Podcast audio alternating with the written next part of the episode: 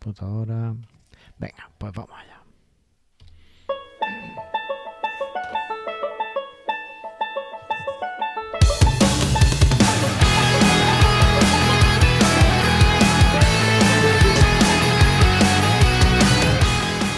Bienvenidos a Presta Radio, el podcast en el que hablamos de e-commerce en general y PrestaShop en particular, donde tus amigos Carlos Cámara y Antonio Torres estamos siempre al filo de la actualidad, repasando las mejores estrategias del e-commerce para que en tu tienda PrestaShop puedas vender mucho más.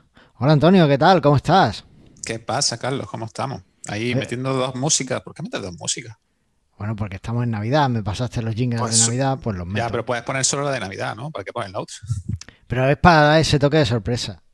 Ah, vale, vale. Sa- Sí, ¿Sabes sí, que por que culpa de los jingles de Navidad, YouTube no nos permite publicar los podcasts en Rusia? ¿Por qué? Pues dice que, incumplimos los- el copyright allí. Ah, solamente allí. Allí y en otros países. ¿eh? No sé, Bueno, es muy raro todo. Vamos a perder mucho público de Rusia, sí. Así que si nos estabas escuchando desde Rusia a través de YouTube, pues lo sentimos mucho, pero no vas a poder escuchar los especiales estos de Navidad. Eh, Antonio, escucho, eh, escucho algo.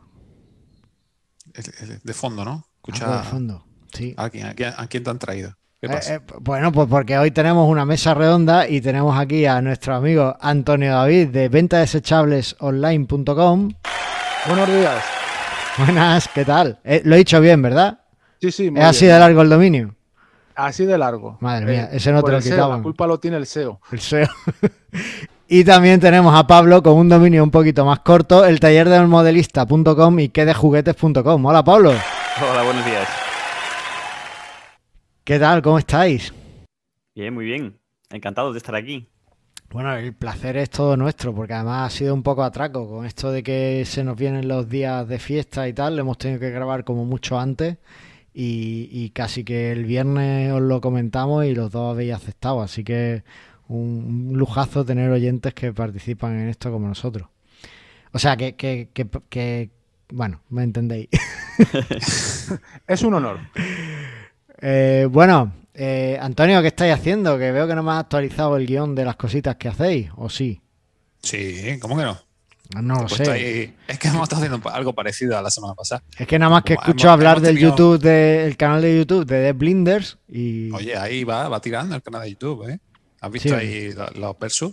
me ha, sí, me ha sí. gustado, me ha gustado mucho el aviso que ponéis al principio de que ningún SEO resulta dañado en cada vídeo. El disclaimer ese, ¿no? sí, Claro, ese disclaimer está muy Es que bien. está, está muy bien. Ningún se ha dañado. Sí, porque al final me cabreo y suelto hostia, entonces lo ponemos por si acaso.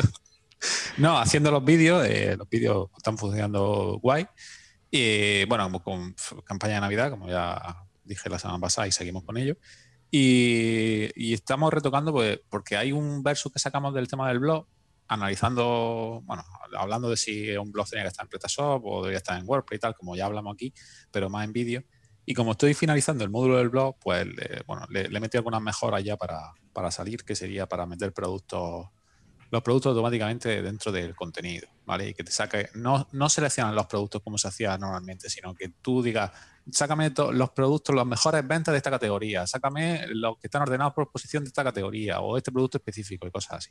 Ah, Con un shortcode tipo WordPress y así nos evitamos todo, o sea, todas las funciones que tiene WordPress, pues supuestamente va a tener módulo recién salido. Luego tendrá muchas cosas que falten que se irán añadiendo poco a poco. Claro, yo estuve viendo el, el vídeo ese, bueno, te miento, lo estuve escuchando y me pareció interesante lo que la propuesta, lo que decía Nacho, ¿no? Que él, él lo que quería es todas las cositas que él utiliza de SEO en WordPress, pues tenerla, si hay un módulo de prestación que lo tenga, él no tiene problema en usarlo. Y la verdad es que en ese caso, pues tiene, tiene ver, tener todo lo que tiene WordPress es muy difícil porque hay miles de plugins para WordPress. Pero lo que la base de sin ningún plugin, pues sí. Pues no es, no es nada del otro mundo. Sobre todo son cosas de SEO, de temas de yoas y cosas así, que eso es lo que estamos viendo implementar un poco más adelante. Más que nada, pues vamos a hacer un módulo a nivel general de, para todo PrestaShop. Y luego ya se integrará con el blog. A tope, Pero- a tope con eso, muy bien. Ah, a ver si Muy bien. desbancáis a los que hay, que, que yo creo que les tienen muchas carencias todavía para en ese sentido. Están miras como yo lo hubiese hecho, pero no a nivel de SEO. Y este, pues, la ha mirado este a nivel de SEO y pues supuestamente es mejor. Oye, Pero ya, bueno. que, ya que tenemos aquí invitados y tú llevas un rato hablando, cosas raras también, por cierto. Eh, También. Pablo, ¿tú cómo llevas eso de, de blog en PrestaShop, sin PrestaShop, en WordPress? Porque creo que tú además estabas interesado en el módulo este de, de Antonio. Nosotros usamos el módulo de PrestaBlog, el oficial, entre comillas, de PrestaShop, eh, para las dos tiendas y realmente estoy de acuerdo con Antonio en que tiene muchas carencias. Vale. Nosotros, de hecho, lo tuvimos que modificar para meter productos con shortcode como él ha puesto en su módulo. O sea, hicimos algunas modificaciones y adaptaciones para, para mejorar el, el SEO. Vale. Eh, Antonio David, tú eres más de blog WordPress, según he Sí. visto en algunas veces comentarios Sí, que me por- has hecho antes. Por varios motivos. Primero, por herencia, lo conocía ya hace muchos años, tuve otro blog. Y segundo, por estrategia técnica. Eh, considero que tenerlo repartido y separado es mejor. Está en otro servidor el blog, no está en el mismo, está redirigido. Entonces, el blog tiene a veces más visitas que la propia tienda online y técnicamente es por eso. Y luego WordPress le veía una, un- una plataforma ya asentada y, y la conozco y por eso lo decidimos hacer así. Vale, vale, bien. Bueno, pues hay gustos para todos. Bueno, ya sabes, Antonio, aquí tienes a dos, dos nuevos voluntarios para, para otro versus que hagáis. Total, total. Bueno, pues yo no estoy en mucho. Yo simplemente tengo que terminar un pequeño CRM que, que llevo haciendo desde el principio del verano y bueno, voy un poco apretado y ya de aquí a final de año ese va a ser toda mi vida. Así que No, no hay- mientas, no, mi- no mientas, no mientas. Has estado comiendo turrones, dilo. He estado comiendo, bueno, ya lo dije en el último programa, he estado comiendo turrones de turronartesano.com que, que fueron muy amables y además del pedido que le hice me enviaron cositas, así que eh, estoy, estoy encantado. Te estás saltando la dieta, ¿no? Bueno, eh, O me, la estás corriendo salté, el doble. me la salté un poquito una semana, pero el otro día leí un artículo científico que decía que eh, podías más o menos comer un poquito más, un poquito menos, tal, pero que por mucho que dieta que hiciera y mucho ejercicio que metiera, mm, solo tenías que cubrir mil calorías más o algo de eso para perder peso. Era una cosa muy rara. Bueno, en caso que, que no, que, que todo con moderación al final es una buena idea. Y a ver, en esta fecha hay que comer un poco de turrón. Y si se lo compras a alguien que nos escucha, pues mucho mejor, ¿no? Total. Eso. Así que, así que nada. Eh, bueno, eh, Pablo, vosotros campaña de Navidad sí, ¿no? A tope, a tope. Sí, sí, sí. Pero con descuentos, sin descuentos o simplemente que en la campaña de? Navidad no, en la campaña de Navidad no hacemos descuentos. eh, básicamente rueda sola y bastante con ir casi casi al día con envíos y cosas de estas, emails, llamadas. Eh, en el Black Friday sí que hacemos, sí que hacemos una campaña fuerte de, de ofertas y, y cositas pues concretas que vamos buscando y que ofrecemos. Vale, vale, vale. Pero, eh, claro, o sea, temas de modelismo, después la otra es una tienda de juguetería. Sí. eh, claro, ahí eh, es vuestro momento álgido del año. Claro, el, ¿no? ju- el juguete es súper estacional. El modelismo no, no lo es tanto. El modelismo Ah. es un aficionado que se lo compra casi para sí mismo. Entonces es otro, otro enfoque. Pero el no- juguete no, es hay un superestacional. repunte ahora en esta época. Sí que lo hay, sí que lo hay, pero no se nota tanto como en el juguete ni muchísimo menos. Vale, vale, vale. Y Antonio David, tú me has comentado antes fuera de micro que vosotros de campaña de Navidad nada de nada. No, porque estamos en temporada baja. Para Ah. nosotros la temporada alta empieza en el verano. Ah, En el verano, a partir de mayo ya se empieza a notar. Es- Estamos enfocados al fisio, estamos enfocados al spa y también un poco al mundo erótico y eso Ujú. hace que ahora mismo pues sea un consumible, pero no es su temporada, entonces no hacemos campaña. Tenemos buenos precios que los mantenemos. Es cierto que tenemos juguetes que son ocasionales y que la gente puede comprar, pero no es nuestro sector principal. bien, bueno, pues ahí, ahí queda. eh, Interesante las dos, las dos visiones y las dos. Cada, cada tienda es un mundo al final, ¿no? Y lo que Sí. vale para alguna eh, no, no vale para otra. Así que, bueno. Bueno, pues si os parece, este, esta semana, pues como Antonio estaba que casi ni se conecta para el de esto, pues está que nada más que quiere hablar de, de Blinder y de su canal de YouTube y nada más que quiere ser guapo en no vídeo. no. Pues no nos ha metido novedades ni nada de eso. Así que si os parece, pasamos a hablar un poco de ese repaso que queremos hacer del mundo del e-commerce con vosotros. Claro. Perfecto. Venga, pues vamos allá.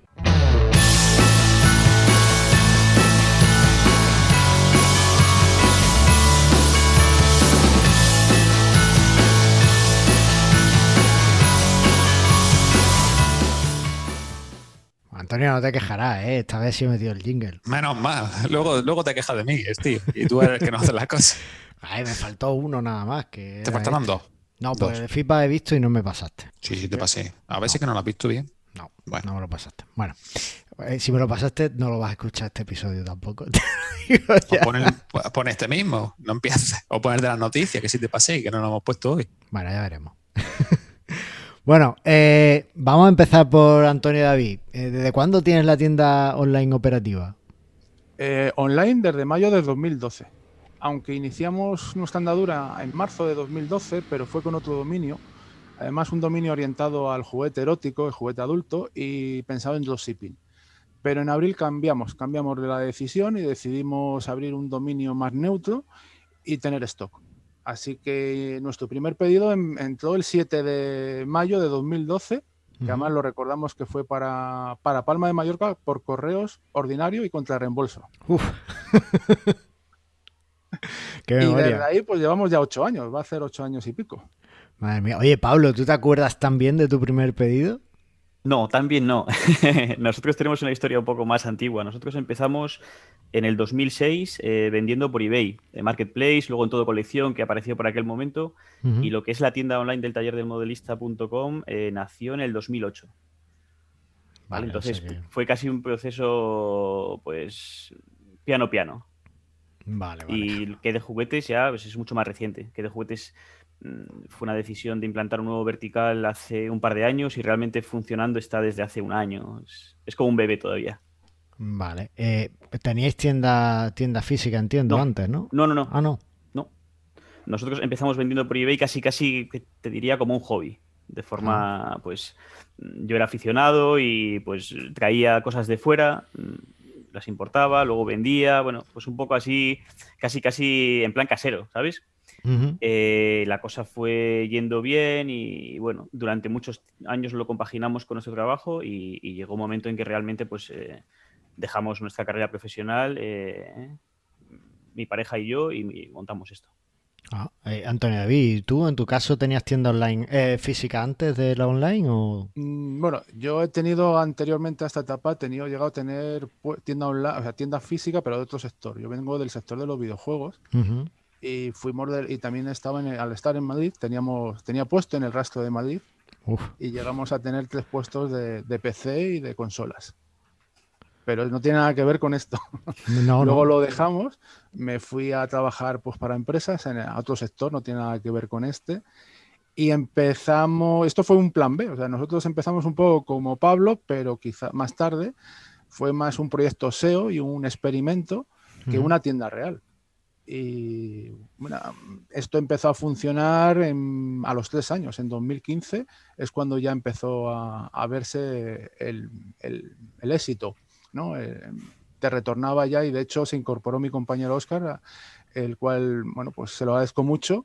Conseguimos subir la tienda y, y ahora estamos viviendo los dos de ello. O sea que más o menos en tu caso, allá por 2015 fue cuando se estableció como ya un, un proyecto estable que, que te permitía vivir de él. Eh. Pablo, en tu caso, ¿cuándo fue ese momento en el que abandonasteis vuestros empleos estables, tu mujer y Pues, tú? Y... En el 2011, en el 2011 empezamos ya a dedicarnos en exclusiva a, esto. Vale, o sea que eh, curiosamente los dos, tres años después de que lanzarais la tienda Sí. online fue cuando realmente le visteis aquello eh, mm, futuro. Bueno, no futuro, sino que visteis eh, una recompensa por todo el trabajo de, de ese tiempo. Parece interesante eso, porque después mucha gente monta la tienda online y espera vivir de ella al mes siguiente. Entonces, bueno, pues tener esa, ese colchón de tres años. También es verdad que Sí, era un momento en el que a lo mejor no había tanta venta online. exacto, sí. sí. Pero también había mucha menos competencia. Entonces, Sí. Bueno, ahora habría que ver un poco cómo van esos tiempos, pero bueno, tres años. Yo diría que ahora caso- es más difícil, incluso ahora. ¿eh? Vale. Antonio, ¿qué iba a decir? En nuestro caso nunca hemos hecho campaña SEM. Todo Ah. fue campaña SEO. eh, todos los productos han sido pensados, editados, las fotos intentamos ser las nuestras y eso creo que ha sido parte del éxito. Yo lo dejo aquí por si alguien quiere aprovecharlo. A lo mejor ahora está más difícil, pero bueno, dependiendo de los productos que tú incorpores a tu portafolio, te puede seguir ayudando esta misma estrategia. Luego sí es cierto que a partir de 2018, 2019 hemos incorporado campañas SEM, pero ha sido un poco complementarias al SEO. Vale, vale, bueno, curioso. Oye, 2015 eh, empezáis a ver que esto funciona, vais creciendo supongo además en estos años y llega 2020, llega marzo y como que se cae el mundo, viene esta pandemia del COVID. ¿Os ha afectado en vuestro sector? ¿Vuestros respectivos sectores? Eh, empieza Pablo. A nosotros eh, nos ha afectado, pero para bien, en realidad. Nosotros esos primeros 10 días de, marzo fueron un pequeño caos eh, y realmente sí que pensamos que las ventas iban a bajar, pero claro, un confinamiento, todo el mundo en su casa, la gente que es aficionada a un hobby, pues de cabeza al hobby.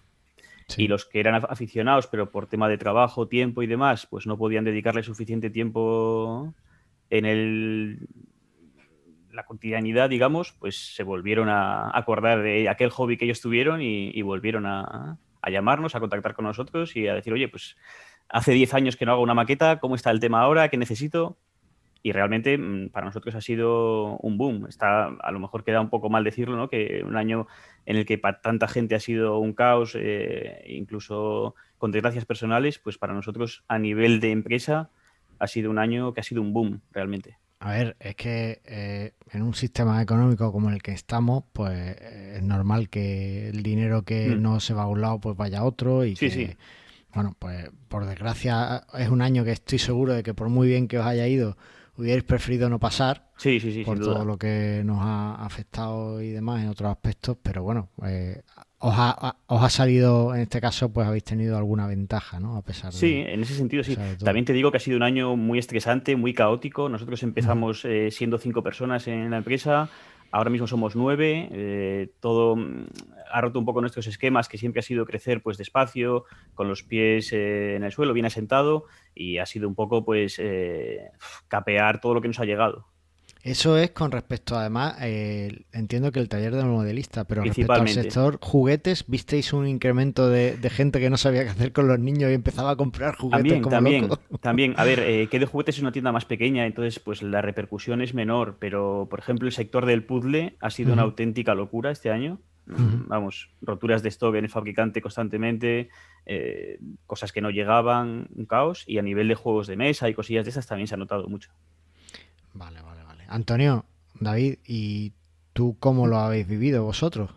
Diferente, porque nuestro sector es diferente. Eh, lo puedes mirar como que fue un éxito, porque teníamos productos que, eran los más demandados, teníamos mascarillas, teníamos geles hidroalcohólicos, teníamos guantes, y fue un caos los primeros 15 días. A partir del 13, entre el 13 fue un caos, eran entrar los productos, palés, y salían corriendo, pero, pero a raíz de ahí, bueno, luego se ha estabilizado, pero los precios han cambiado. te hablo de mi sector, en el sector de, las sábanas de camilla, han subido precios, batas, kimonos, ha habido carencia de material, eh, ha sido un caos. Sinceramente, sí, hemos crecido, pero no nos ha gustado cómo hemos crecido, porque tenemos toda la estructura, está rota. Tú antes tenías tu stock, vendías, comprabas, tus precios, tus clientes, ahora ya ha cambiado todo eso. Hay semanas que no hay esto de un material, lo que viene viene caro, hay clientes que han desaparecido, después de muchos años les ha debido afectar, pero no porque les hayan fallecido, yo creo que es mm. el tema del mercado, ¿no? Que ha cambiado, hay clientes nuevos y ahora empieza un poco ya a verse la luz. Ahora poco a poco empiezan a bajar los precios y estabilizarse el mercado, pero, pero ha sido caótico eh, a nivel laboral. O sea, mucho caos, desde mi punto de vista, a, lo que nos ha tocado a nosotros. Oye, ¿cómo, cómo gestionas eso de que de repente te quedas sin stock? Lo entiendo que, bueno, pues no sé, pues de una mascarilla o, el producto que fuera, te quedas sin stock, le dejas un aviso al cliente de que puede, incluso a lo mejor algunos productos tenías para poder vender sin stock porque sabes que te iba a acabar llegando y de repente el precio que te daba el fabricante ahora ha subido. ¿Eso cómo lo gestiona como, como tienda. Eh, Con prudencia, no comprando mucho, porque al final no sabes si el cliente final va a aceptar ese precio. Él tiene la libertad de poder seguir a comprar a otro sitio. A lo mejor otro sitio te está vendiendo con precio antiguo. No, hay, mm. no le ha llegado todavía el momento de rotar stock y volver a comprar. Entonces, con prudencia y explicándoselo al cliente.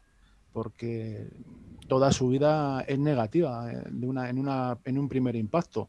Luego ellos adaptan sus precios y, y ahora vamos mejor pero, pero no es bueno porque sobre todo es la rotura de esto. De repente te quedas sin material, tienes que estar cambiando calidades, fabricantes, lo que le das al cliente ya no es lo que, lo que está acostumbrado a recibir, ni tú a vender.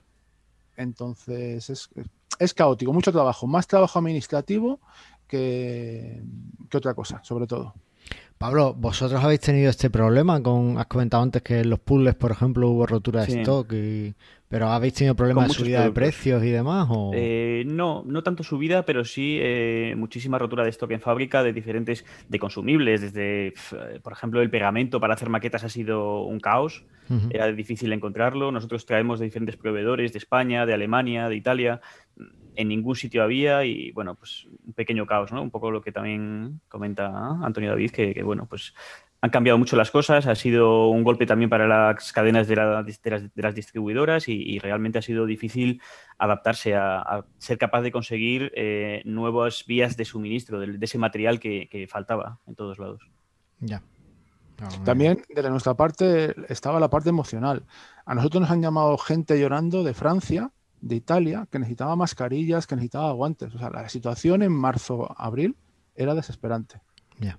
Eso es una parte que hemos vivido muy, muy intensamente. Que a lo mejor en el mundo del puzzle o de los juguetes, pues si te falta un juguete no pasa nada. Sí, claro, es trivial en, comparación con era, eso. Era muy desesperante. Y además, nosotros estamos en Madrid, estamos en Alcalá de Henares. A ver, a ver, no trivialicemos el mundo del juguete, que ahí está la gran película, un, padre en apuros, que se las ve y se las desea para encontrar ese, ese juguete. No, bueno, fuera de broma. Perdón, Antonio. Pero, bueno, te, comentaba a lo mejor la parte, me voy a la parte negativa, ¿no? Pero el impacto era que tú terminabas tu jornada de hablar con clientes, que intentabas hacerlo lo mejor posible para que le llegasen los pedidos lo antes posible, hmm. y luego te cogías el coche y te veías en la M50 los autocares llenos de gente con COVID que iban al hospital de IFEMA. Entonces, el impacto era muy fuerte, ¿no? En, esa, en ese momento, por el tema del COVID. Madre mía, parece película de ciencia ficción de esta de, pandemia. eh, bueno, Pablo, has comentado antes que tenías, eh, habéis crecido hasta nueve empleados.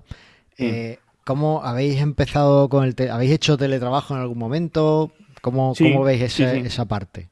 Nosotros eh, en marzo empezamos teletrabajando toda la gente que no era estrictamente de almacén, porque lógicamente la tienda física estaba, estaba cerrada, nos atendía físicamente al público y entonces teletrabajábamos parte del equipo. con todo ese boom de pedidos que empezó a venir en abril, eh, tuvimos que venir realmente casi todos a, hacer trabajo de almacén, de recepcionar, de, pues eso, un poco colaborar en sacar lo que, lo que entraba, eh, que era realmente una montaña de pedidos bastante importante. Y luego, pues el resto del año hemos ido teletrabajando parcialmente. Hay personas del equipo que siguen eh, aún en su casa trabajando y eh, otros eh, estamos aquí, sobre todo ahora pues en campaña y eso, la mayor parte estamos aquí. Hay dos personas que teletrabajan constantemente y el resto, los otros siete estamos aquí ahora mismo. Ah, o sea que además lo habéis mantenido como, como política de empresa. ¿Y sí. te parece, o sea, crees que responde el empleado? Yo creo que sí, yo creo que, realmente, a ver, eh, una relación laboral se basa en la confianza, si no, no tiene sentido. Entonces, mm, básicamente yo no tengo ningún, ningún problema en, o no pienso que realmente no se está haciendo lo mismo que, se haría. Hay trabajos que es imposible, ¿no? Eh, digamos, que se hagan desde casa y otros que, es muy posible. Por ejemplo, nosotros tenemos un redactor de contenidos para, para el blog y demás, que esa persona pues realmente no es necesario que esté aquí. Claro. Sí, no, además que, bueno, si, si además adaptas, no, no sé si es tu caso, pero si adaptas parámetros y en vez de decirle tienes que trabajar ocho horas, le dices tienes que conseguir estos objetivos y tú te planificas tu tiempo como sea, yo creo que incluso puedes conseguir mejorar muchísimo más la, relación y, la efectividad. Que eso es. Lo que... hacemos es tener unas horas al día en las que nos podamos comunicar, pues si surge cualquier cosa, saber que estamos eh, todos y el resto del tiempo, pues eh, cada uno se administra y se gestiona como, como quiera y como mejor le venga. Vale. Antonio David, ¿y vosotros tenéis empleados o...? Nosotros somos más pequeños que, la empresa de Pablo. Somos dos personas, Oscar y yo. Eh, básicamente, Oscar está en la parte de almacén y atención al público, al cliente. No, tenemos tienda física, es una nave y no, no, atendemos al público, salvo a una persona que va, pero no es, no es nuestro objetivo. Y yo estoy más trabajando, teletrabajando, o sea, a mí no me ha afectado. Luego tenemos un par de personas que nos ayudan en picos de trabajo, pero ya es un trabajo físico, o sea, realmente... Sí, en el almacén, ¿no? Es en el almacén. Ahí es donde está la carga de trabajo, no porque la parte ofimática, como ha dicho Pablo, se puede hacer en cualquier lugar, vas midiendo tus objetivos y, bueno, nos hemos adaptado, no, no, no hay problema. Es cierto que nosotros siempre trabajamos donde esté nuestro móvil. Yo siempre he defendido que la tienda online iba en mi bolsillo. ¿Y qué, te parece eh, en el último episodio que hablamos de PrestaShop 177 con, eh, con Alejandro?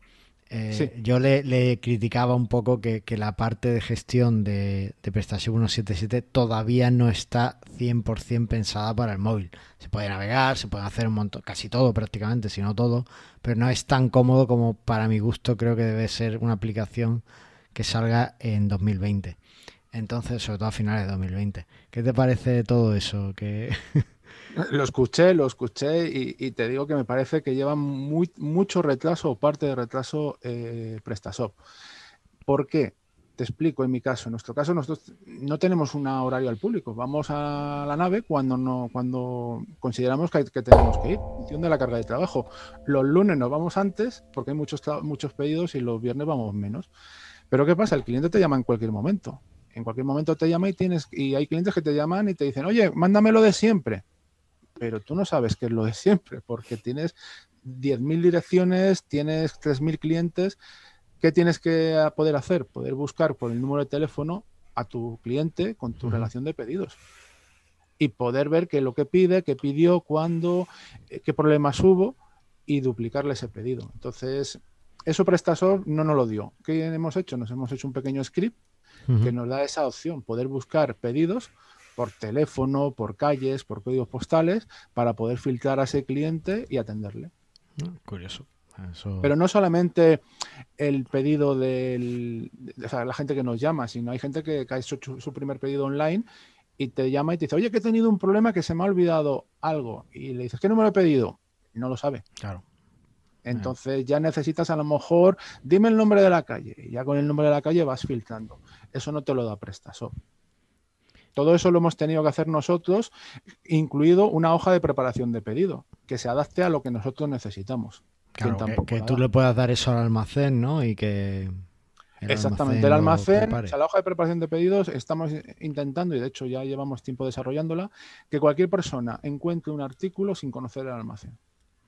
Oh, para no perder tiempo. Qué bueno. Los tiempos eh, hay que reducirlos en la preparación de pedidos. Así reduces la carga eh, de, personal.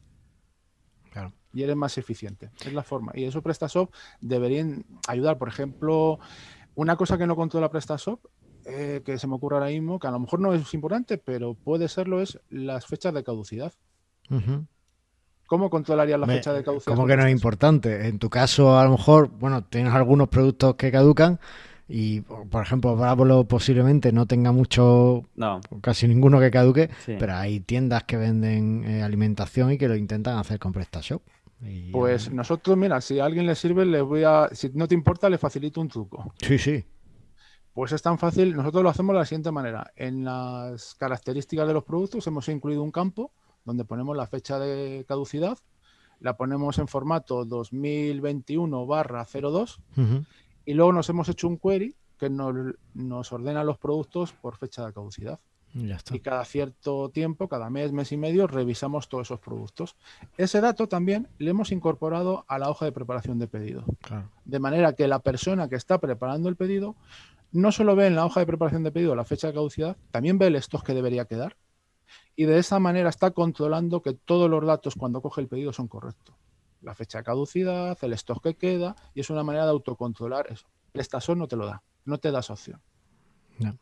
Eh, Antonio Torres, estás escuchando, ¿no? El próximo módulo que tienes que hacer. Sí, sí, estoy escuchando. Eh, a ver, PrestaShop da una opción de fecha de mm, para que finalice el producto a la venta, digamos. Y eh, quizá a lo mejor utilizan ese, la gente, para, controlar la, caducidad. También entiendo que la caducidad es un poco algo difícil, ¿no? Porque a lo mejor tú tienes eh, stock, pero no todo caduca el mismo día. Correcto. ¿Y cómo va a controlar por por producto, no lo sé, no sé. Te lo digo, cómo te digo cómo parte. hacerlo, Antonio. Mira, eh, nosotros te- nos encontramos ese problema. De repente tenemos 100 unidades que, calu- que- que caducan en una fecha e incorporamos 50 que caducan en otra. Pues simplemente le ponemos dos asteriscos a la fecha. De esa manera, cuando buscamos fecha de caducidad con asteriscos, sabemos que ahí puede haber fechas mezcladas. Siempre ponemos en la web, porque ese dato es público para que la gente lo vea, la fecha más desfavorable. Entonces es un pequeño truco que hemos incorporado. Oh, interesante. Eh, Pablo, ¿tú cómo llevas eso de la gestión de la tienda desde el móvil? ¿Es algo que te interesa, que necesitas? O... Bueno, a ver, yo creo que toda persona que gestiona una tienda online eh, llevamos la web en el móvil. Eso, eso seguro. Y lo, yo lo consulto, lo consulto todos los días, y, pero bueno, más no para trabajar, eh, sí que es verdad que ahí no, no me meto, pero sí para consultar, para consultar si, si hay pedidos, si hay alguna incidencia, si hay, no sé, bueno, pues básicamente cuando no estoy en el ordenador, pues un poco lo que está pasando, ¿no? Y sí que es Vale. verdad que la parte de PrestaShop pues es un poco para consultar no está ni tan mal, pero bueno, si tuvieses que trabajar ahí, mm, bueno, yo creo que es imposible casi. Sí, bueno, eh, eh, eh, es complicado, es complicado. Mm. Vale, eh, Pablo, ya, ya que estamos aquí eh, contigo, eh, 2020, bueno, pues estamos todos deseando que se acabe por diversos motivos. eh, y tenemos como muchas esperanzas puestas en 2021, ¿no? Pensamos que, que todos nuestros problemas se van a solucionar cuando veamos el vestido de la Pedroche en las campanadas.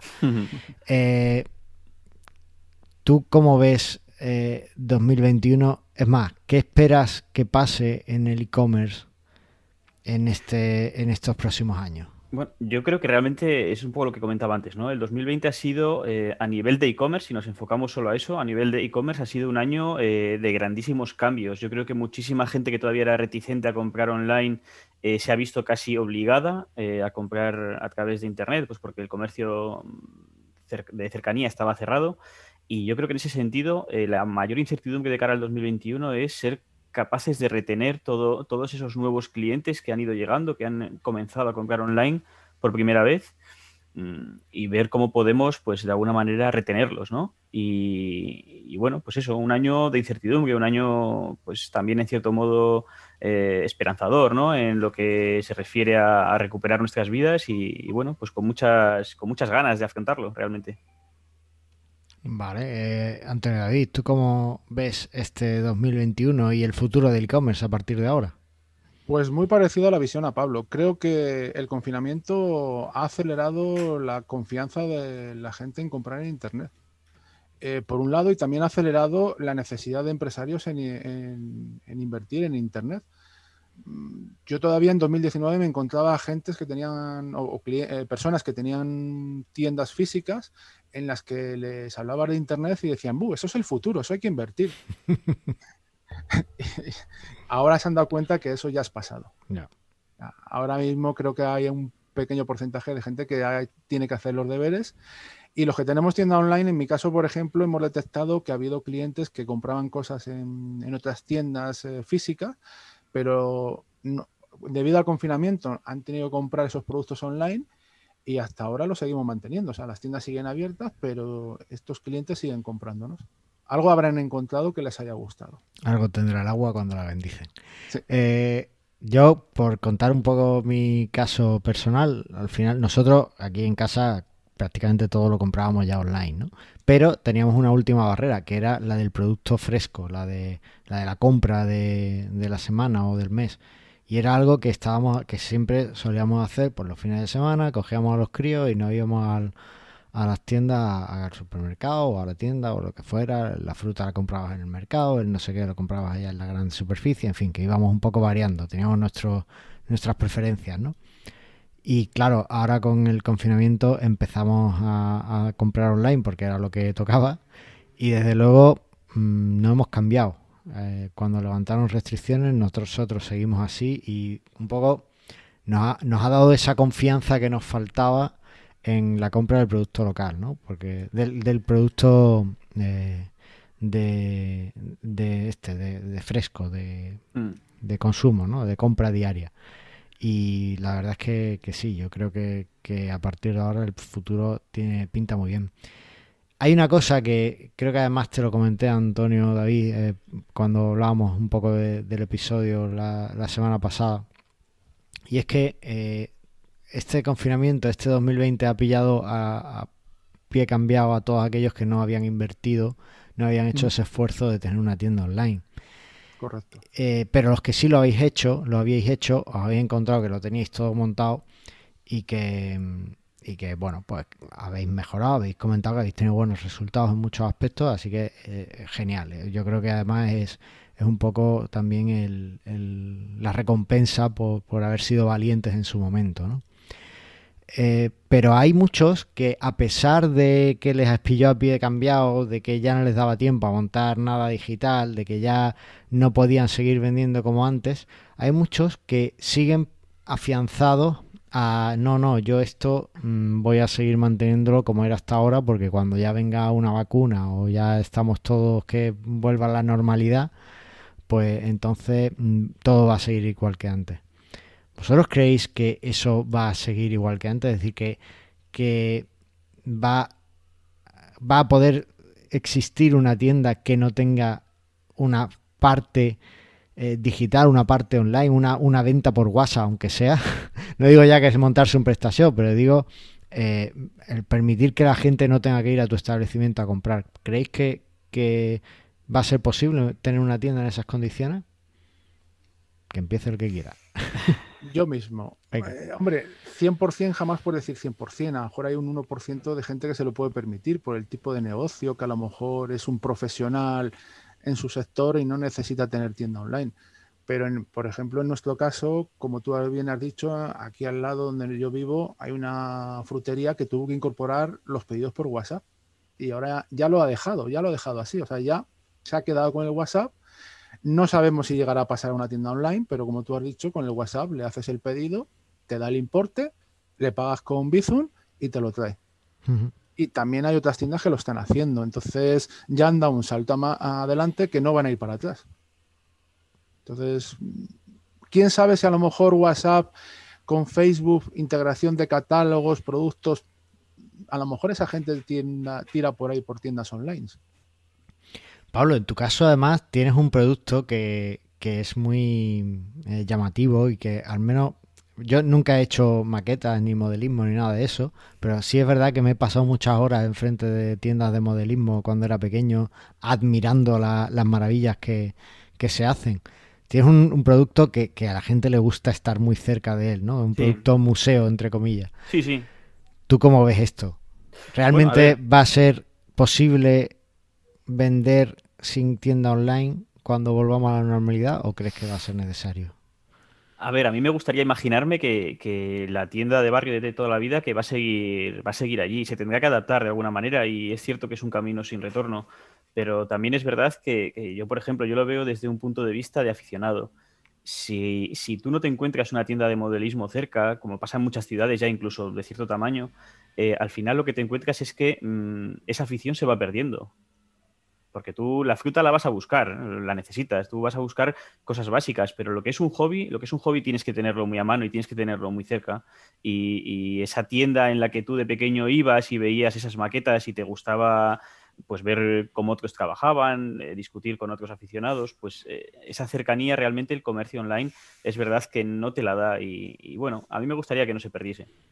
Y de hecho, bueno, yo, yo llevo años eh, teniendo en mente intentar abrir eh, otras tiendas físicas. Tenemos nuestra tienda en, en Torlavega, pero a mí sí me parece que, podría ser un buen momento incluso para, intentar eh, acercarnos a, ese público más joven que, bueno, que podría estar interesado, pero que igual hasta desconoce que existe este, este hobby.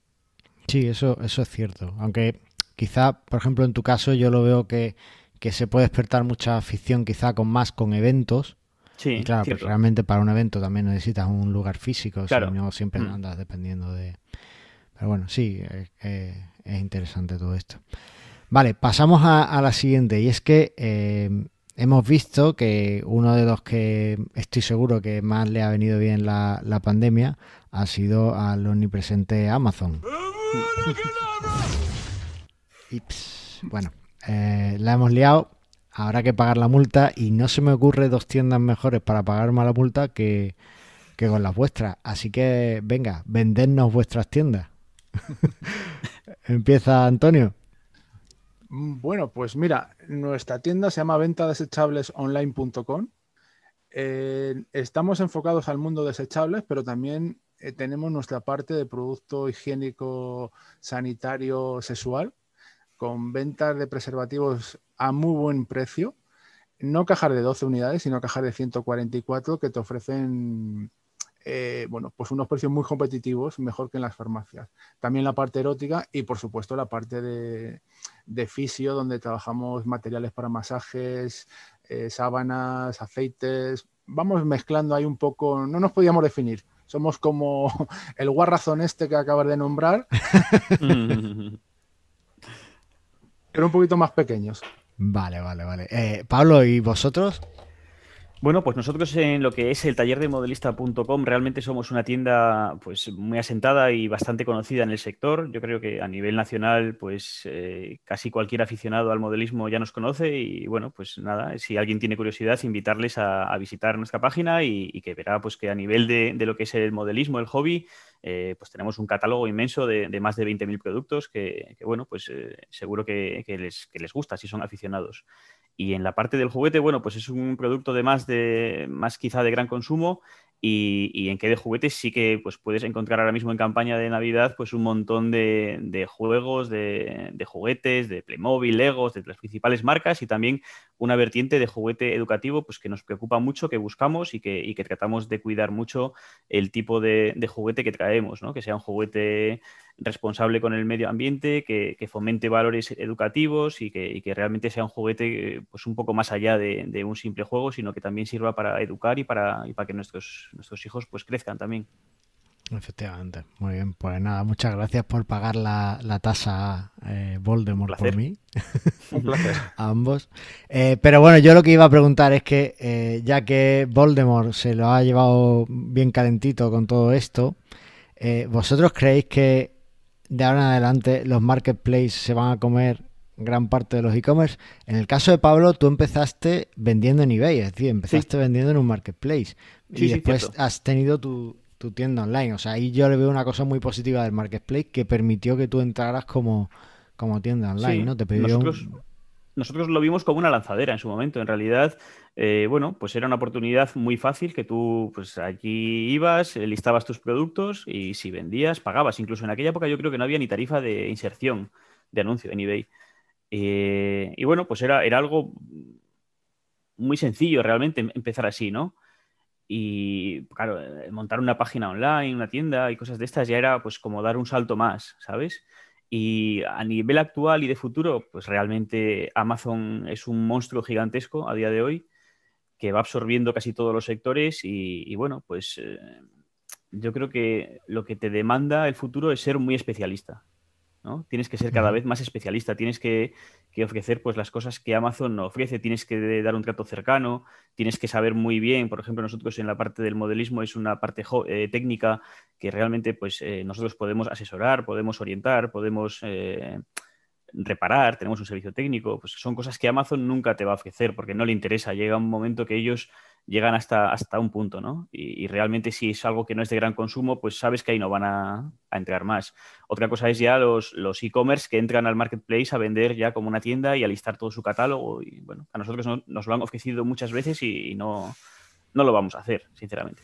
No, vendéis vosotros en Amazon, ¿no, Pablo? No, no, no. Nunca hemos vendido ni, ni venderemos. Vale. Eh, Antonio David, ¿vosotros vendéis en Amazon? No, no vendemos en Amazon, lo intentamos, pero no nos gustó cuando después de pagar la, cuota nos pidieron la factura de los productos que comprábamos. Hmm. Decidimos en ese momento cancelar nuestra relación con, o sea, ¿no, te gustaba que te hicieran espionaje industrial sobre por qué se vendían tanto tus productos, si era verdad o no, para venderlos ellos? ¿Qué fue? no, no, no me gustaba. Considero que, mira, eh, lo que ha dicho Pablo, a lo mejor para iniciarte, para un momento dado, está bien, creo que con los marketplaces tienes que aprender a convivir con ellos. No, ahora, ahora mismo nosotros estamos probando con AliExpress eh, por jugar. Estamos probando, pero no, no considero que tú, nosotros tenemos 3.000 referencias, hay que volcarlas todas. No. En nuestro caso, volcamos aquellas que, por ejemplo, con nuestra página web no movemos mucho. Vamos a probar si eh, AliExpress, que consideramos que es mejor que Amazon por su forma de trabajar, pues no las puede mover. Y a lo mejor es una manera de complementar tu, rotación de productos y tu, facturación. Eh, igual que ese marketplace, eh, puede haber otros marketplaces que te puedan venir bien por otro tipo de productos o a lo mejor por, por cantidad, como ahora mismo no me acuerdo, no puedo decirte, pero seguro que puedes encontrar. Entonces, es decirle un no, pero no un no rotundo a los marketplaces. Pero cuidado con lo que le das, porque lo que das te lo puede devolver. Un no, pero nos dejamos querer. Exactamente. lo que sí, mira, yo voy a lanzar una pregunta o un, voy a lanzar una bengala al aire por si alguien nos está escuchando. Con todas las tiendas que hay PrestaSoft y que ya tenemos integrados nuestros productos, nuestros códigos de barras, ¿sería fácil crear un marketplace por parte de PrestaSoft, la empresa PrestaSoft, donde nos estuviésemos integrados nosotros? Pues eh, sería posible. a través de la API, de la API y tal, además sería muy chulo. Yo veo un proyecto perfecto para Blinders. Pues a lo mejor es una salida para luchar contra Amazon. Bueno, ahí, ahí queda, ahí queda. Vale, eh, estamos ya al límite del tiempo que, os, prometí que os iba a robar. Así que, eh, para terminar, venga, eh, contadnos esa estrategia que tenéis para 2021 con la que vais a romper stock y ventas y todo y vais a haceros de oro. ¿Quién quiere empezar? Yo mismo. Mira, eh, nosotros teníamos, tenemos previsto sacar un canal en YouTube un poco más profesional. Tenemos muchas llamadas de clientes que nos preguntan información sobre los productos y telefónicamente es difícil contarles, ¿no? Y entonces estábamos pensando en crear, eh, ahí en la nave tenemos una zona que podemos habilitar y esa la idea era para, pues para finales de este año, pero el COVID no lo ha retrasado. Si todo va bien, yo creo que en 2021 a finales a lo mejor iniciaremos una primera prueba de, muestra de canal de YouTube de productos. Puede ser no innovador para, para el sector, pero para nosotros sí. Porque lo queremos tratar de una manera diferente a cómo están los canales de YouTube. No, hasta aquí puedo hablar. Vale, bueno, ah, si tienes cualquier duda y tal, Antonio, que ya últimamente solo hace su canal de YouTube, seguro que te la responde. Muchas gracias, contaré con él, que, me ha echado alguna mano de vez en cuando y es un buen profesional. Pablo, Pablo, ¿tú cómo piensas eh, romper todos los presupuestos y todo en 2021? ¿Cómo piensas hacer que la tienda ya compita directamente con, eBay? Bueno, a ver, realmente nosotros, eh, nuestra principal estrategia desde el principio siempre ha sido eh, ir ampliando catálogo, ¿vale? Tener muchas referencias, porque creo que es, pues eso, una, una forma de diferenciarte, ¿no? De, un marketplace, por ejemplo, como Amazon, que realmente no, no va más allá de, de, la superficie en nuestro caso. Y la estrategia nuestra es eh, seguir eso, abriendo nuevas líneas de negocio, seguir luchando por el juguete que hemos abierto. Y, bueno, pues a nivel eh, personal me gustaría pensar en, ampliar el negocio, un poco lo que te comentaba antes, vía tienda física. Creo que hay un, futuro que, es eh, razonablemente bueno y, tenemos siempre ahí esa cosa de conseguir internacionalizarnos más, ¿no? Eh, vendemos mucho a nivel nacional, pero no hemos conseguido dar ese paso firme de, poder vender eh, a otros países. Eh, a Portugal sí, sí que vendemos ya bastante, pero hay países que, consumen mucho modelismo, como puede ser Francia, que está muy cerquita nuestro, que no hemos conseguido aún llegar allí, ¿no? Y, sí que queremos pues hacer una traducción de la página a un idioma pues como el francés y, poder llegar a ese público. Vale, bueno, pues está, está bien, está genial de estrategia de internacionalización. Muy bien, pues eh, vamos a dejar aquí lo que es la mesa redonda y, bueno, pues pasamos entonces al, feedback y, a ver qué, qué nos cuentan nuestros oyentes, ¿vale? Venga. Vamos a poner el feedback.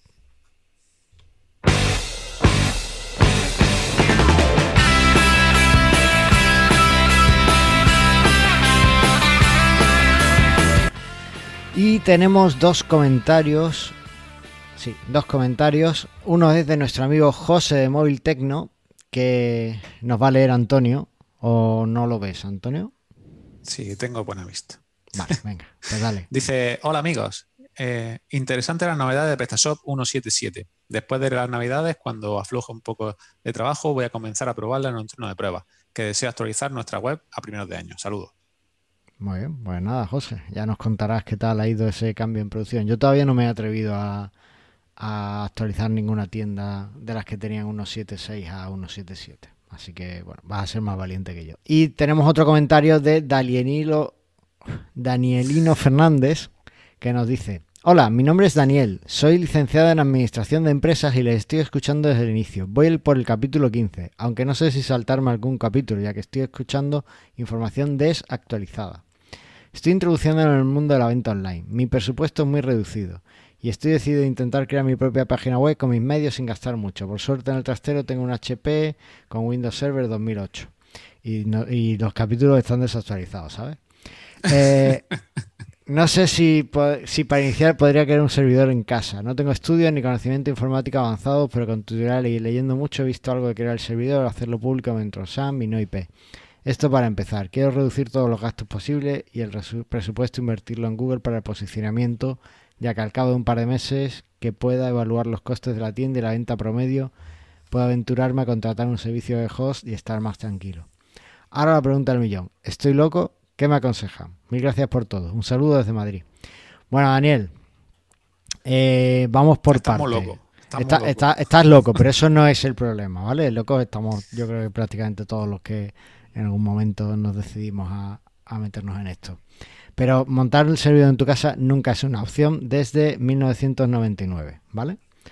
Eh, en aquella época se marcó un antes y un después en el tema del hosting y desde entonces ya no es una opción. Búscate un hosting, hay hosting incluso gratuitos, pero no busques un hosting gratuito si realmente tu tienda es algo que quieras hacer para intentar vender algo. Es que por 60 euros al año tienes un hosting, más o menos y lo puedes tener. Windows Server además es una mala opción para cualquier cosa. Incluso para hacer hosting de Windows es malo. Entonces, búscate un servidor. Windows es mala opción, en general. Windows sea server o sea para PC. bueno, pero para hosting es peor, porque el mundo del hosting realmente el, el sistema operativo predominante es Linux. Entonces, vete a OVH, por ejemplo, y contrátate por 56 euros al año, tienes un, un servidor, un VPS y te da de sobra para montarte una tienda online. Ahora, si no tienes conocimiento informático, gástate un poquito más y vete a un hosting que tenga, que sea un hosting eh, administrado. ¿vale? Que no tengas tú que hacer nada, porque si no vas a tener que aprender muchísimo. Si no te importa ese aprendizaje, ese tiempo que vas a invertir en aprender las cosas, bueno, pues vale. Pero en principio te va a costar bastante toda esa parte, ¿no? Incluso casi que te diría que te fueras a Shopify. Pero bueno, eso es otro tema. Eh, si quieres si es solo para aprender PrestaShop y demás y ver cómo se gestiona, utiliza la demo oficial. La demo oficial está muy bien para ver las funcionalidades y ver un poquito las cosas. Es verdad que se te borran los datos, pero bueno, te puede servir para ver de qué, de qué pie cogea. Y bueno, en definitiva eso. Me parece una buena estrategia, pero siempre que eh, inviertas un pelín en el tema del hosting, porque montártelo tú en tu casa y además al final lo que gastas en luz y en ancho de banda al final es más caro que... Ten en cuenta que además si vas a invertir ese dinero en, el hosting de, Google, o sea, los anuncios de Google, si alguien pincha un anuncio y tu página no carga porque alguien haya pisado el cable en tu casa, porque se te haya ido la luz, por lo que sea, estás perdiendo dinero. Es que al, a medio, a corto o medio plazo, el tener hosting en tu casa no es un ahorro, ¿vale? Así que eh, no sé si alguno de nuestros invitados quiere recomendar algo. Vaya, Antonio. Hola, mira, yo te comento, yo tenía un servidor en casa, pero hace ya muchos años que me monté con Windows Server 2008 con Lotus Notes para hacer unas pruebas. Ando, mira, mismo. pero cuando uno trastea, ¿no? Y estoy totalmente de acuerdo en lo que dices. Y hay un dato más, y es la seguridad, pero no la seguridad del servidor ni de tus datos, la seguridad de tu casa. Tú, tu ordenador, cuando está trabajando, en verano puede coger mucha temperatura tu habitación ese ordenador puede recalentarse y puede quemarse. Y tú estar fuera de tu casa y cuando vuelvas puedes tener un gran problema. Mm. Un ordenador para que trabaje tiene que estar en una sala climatizada, controlada la humedad, controlado todo y el ordenador siempre encendido y que no sufra los componentes electrónicos. Yo simplemente por no ver quemada mi casa no me, no me pondría un ordenador 24 horas funcionando. Totalmente de acuerdo. Es que eso, eso siempre no, no, pasamos por alto, pero un ordenador, además en Madrid que dice que está en verano, no quiero ni imaginarme cómo, tiene que calentarse eso. Y realmente, yo, si me permites, eh, mm, nunca ha sido más fácil eh, probar si un producto eh, tiene mercado. O sea, ahí tienes los marketplaces. Hoy día Amazon llega a todos lados. Si tú crees, si tú crees en tu producto, no, no dices que es, pero si tú crees en tu producto y crees que puedes colocarlo, que puedes conseguir un buen precio, que puedes ofrecer un buen servicio, mm, antes de hacer una página web, antes de, de inventar el círculo, mm, en Amazon o en un marketplace, en eBay, en AliExpress, eh, hay muchos sitios en los que tú puedes validar tu, negocio, aunque sea inicialmente sin ganar dinero. Tú simplemente digo, oye, mira, eh, este producto yo lo puedo colocar, sí o no. ¿Y cuánto? ¿Y de qué forma? Así validas tu idea y luego ya inviertes. Realmente montar una empresa eh, que tú quieras que te con la que ganarte la vida sin, invertir un, euro, eso, eso, es imposible, eso no, no tiene sentido. No, porque te va a salir mal. O sea, para eso utiliza las herramientas que ya tienes. Totalmente de acuerdo. Es que eh, aquí yo soy muy tecnólogo y me, gusta más la herramienta que, el negocio en sí, ¿no? Pero y, entonces siempre me tiro a la prestación. Pero lo que dices es, perfecto. Valida tu idea, valida que lo que quieres vender tiene mercado, valida cómo que tu estrategia de venta funciona y en los marketplaces puedes, puedes hacerlo, ¿no? Y sin, sin apenas un, eh, un coste. Bueno, de hecho no tiene coste el publicar, simplemente tiene coste cuando empiezas a vender y demás. O sea que lo veo, lo veo perfecto, Pablo. Muchas gracias. Ah. Pues nada más, Antonio, ¿sigues por ahí? Antonio Torres. Aquí, estoy. Vale, vale, ¿no? Que como no te veo hoy, que estás ahí oculto. Bueno, pues eh, Antonio David, Pablo, mil gracias por haber aceptado este atraco. Súper valioso todo lo que nos habéis contado y me, ha encantado estar este rato con vosotros. Así que a ver si, si lo repetimos más porque yo he disfrutado y he aprendido muchísimo. Un placer. Muchísimas gracias a vosotros. A mí también ha sido un placer. A Antonio ya le conozco en persona, que nos vimos en Prestas of Day. Y a ti, Carlos, nos tenemos que conocer. Y cuando ya pase todo esto del COVID, en 2021 buscaremos la manera de, tomar un buen café, que sé que te gusta el café. En el próximo concierto de Rafael nos vemos. Perfecto. Aquí tenéis mi casa para dormir. Ahí Prestas Radio siempre en la actualidad. bueno, que, mil gracias de nuevo, que paséis unas felices eh, fiestas si las celebráis de una forma o de otra y que tengáis un 2021 lleno de éxitos y de muchas cuentas de resultados muy positivas y muy... Venga, lo mismo para vosotros, para Pablo, para Antonio Torres y para ti, Carlos, y para todos nuestros oyentes. Eso. Antonio, ¿tú te acuerdas por qué tenemos esta radio, no? Porque aquí, en Presta Radio, lo único que queremos es que vendas más.